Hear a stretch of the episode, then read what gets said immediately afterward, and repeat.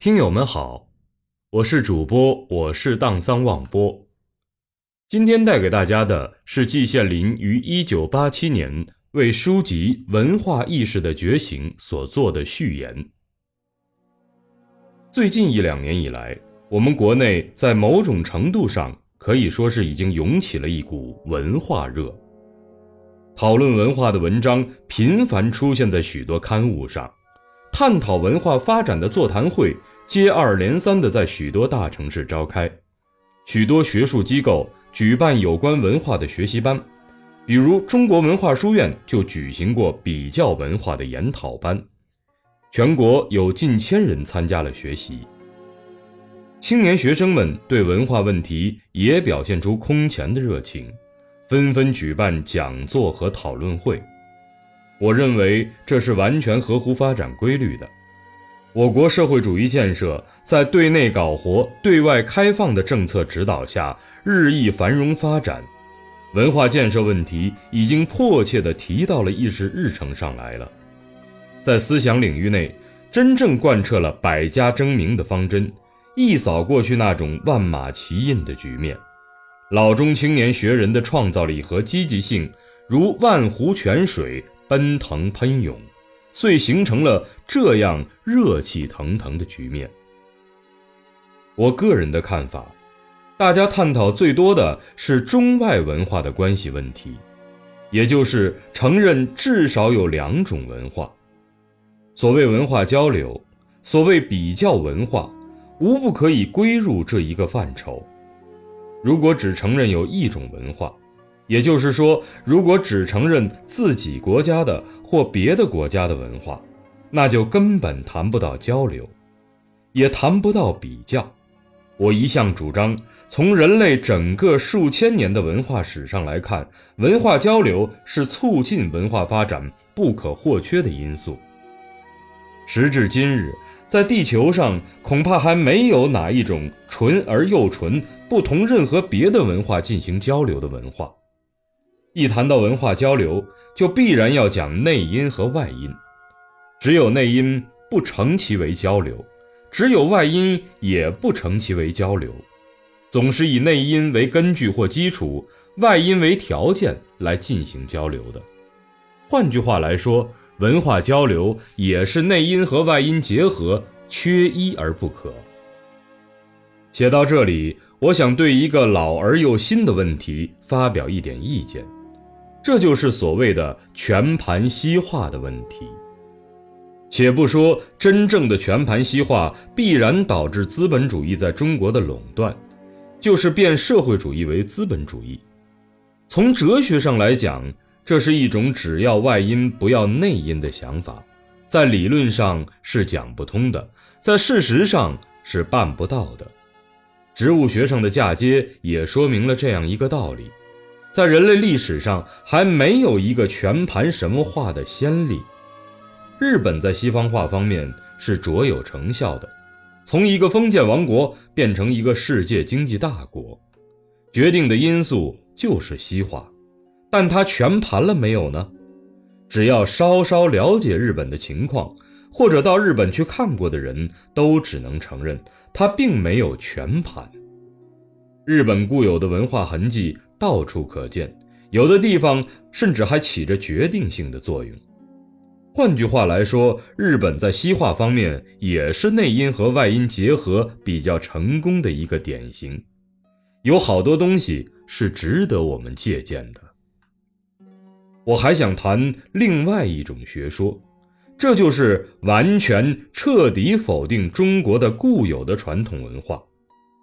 这同全盘西化论应该归入同一个范畴。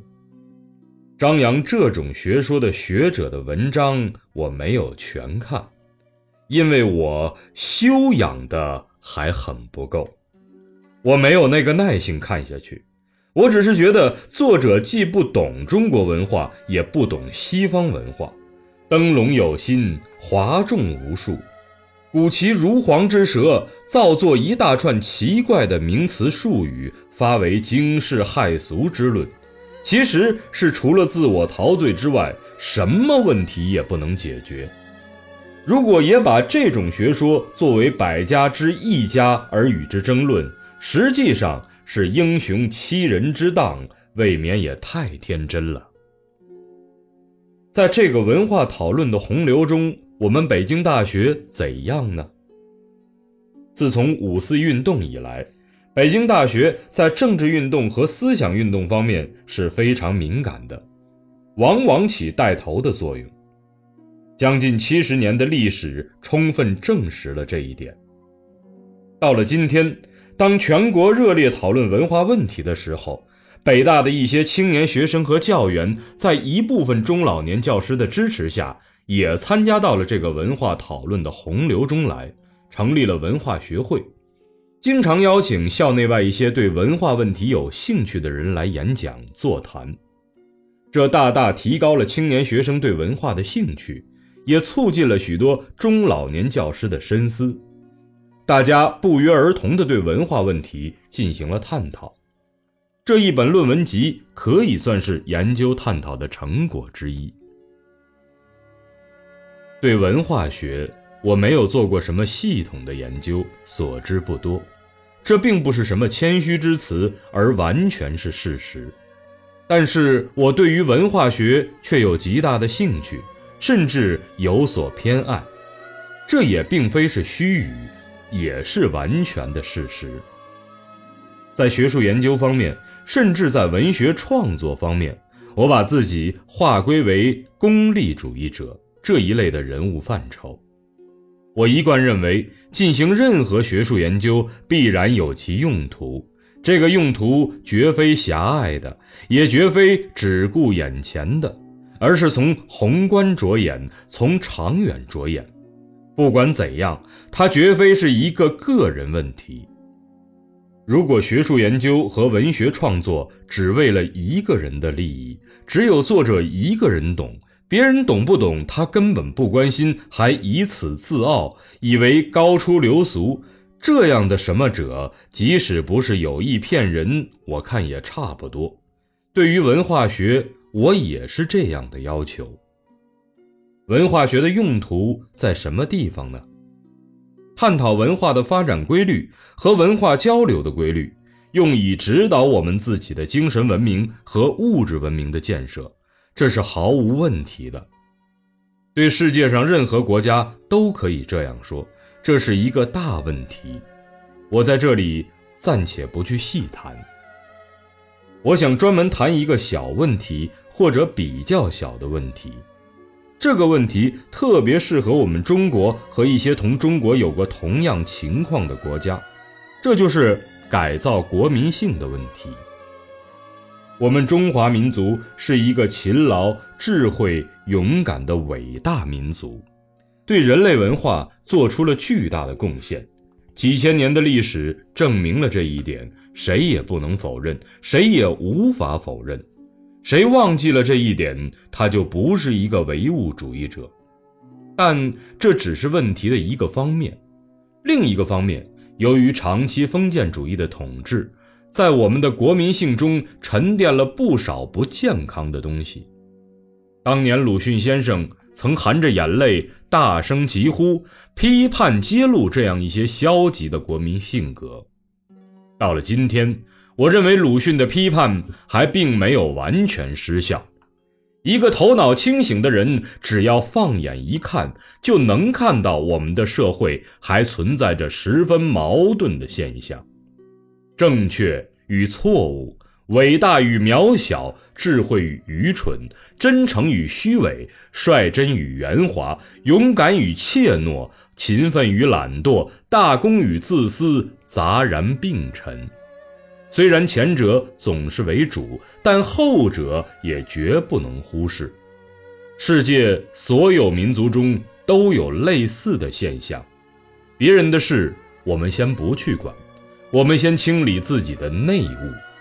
谁要是不承认这一点，他就也不能算是一个唯物主义者。我们切不能躺在勤劳、勇敢、智慧和伟大的枕头上怡然自得、陶然酣睡，这无助于我们的社会主义建设。我们必须有勇气正视这些消极的东西，井然凛然，认真分析自己性格中的这一些东西。不要怕痛，不要害羞，努力学习，认真思考，加以批判，加以改正。与此同时，又要认真发扬优秀的一面。我们民族的优秀传统美德是不可否认的，也是否认不掉的。我不知道改造国民性是否属于文化学的研究范围，这要请文化学的专家们来研究讨论。如果文化学专家们都认为这是他们的研究范围，当然很好；但如果多数专家认为这不是他们的职责，那我就斗胆建议，在他们的研究项目中加上这样一项。这绝非无理要求，而且如果真的有文化学的既定研究范围的话，也不应该是一成不变的。随着需要适当调整，我想也是可以的。我似乎又听到有人抗议说“改造国民性”这句话里边的“改造”二字不妥，那我们可以换成别的词儿，比如补正、提高、纠正等等许多词儿都是可以的。意思无非是说我们的国民性出了点毛病，应该加以改正，使他在保留原来优点时洗刷不足之处，如此而已。国民性怎么能改造呢？我又似乎听到有人这样惊呼了：改造的想法实际上不是我的发明创造，当年鲁迅先生也曾主张过，而且毕生锲而不舍，这是人所共知的事实。解放以后，我们许多人都经常进行思想改造，我自己是从中尝到甜头的。可惜前几年。对于思想改造，人们提的很少了，窃以为这不是好现象。一直到今天，我还坚决相信我们的思想是必须改造的。世界上万事万物都在那里不停的改变，我们的思想能以不变应万变吗？既然思想都能够改造，一国的国民性为什么就不能改变呢？改造的明确目标就是共产主义的远大理想，一切不符合这个远大理想的国民性都必须加以改造。有一些国民性看似细微，实则所关至大，切不可等闲视之。我对国民性改造的看法就是这个样子。